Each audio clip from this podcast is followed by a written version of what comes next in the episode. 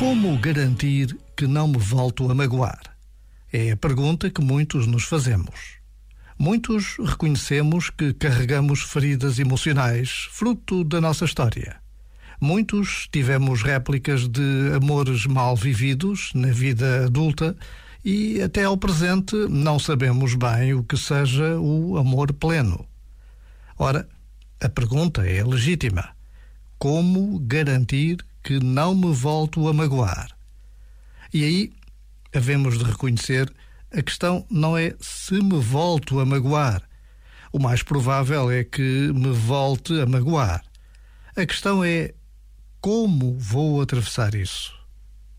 Já agora, vale a pena pensar nisto. Este momento está disponível em podcast no site e na app.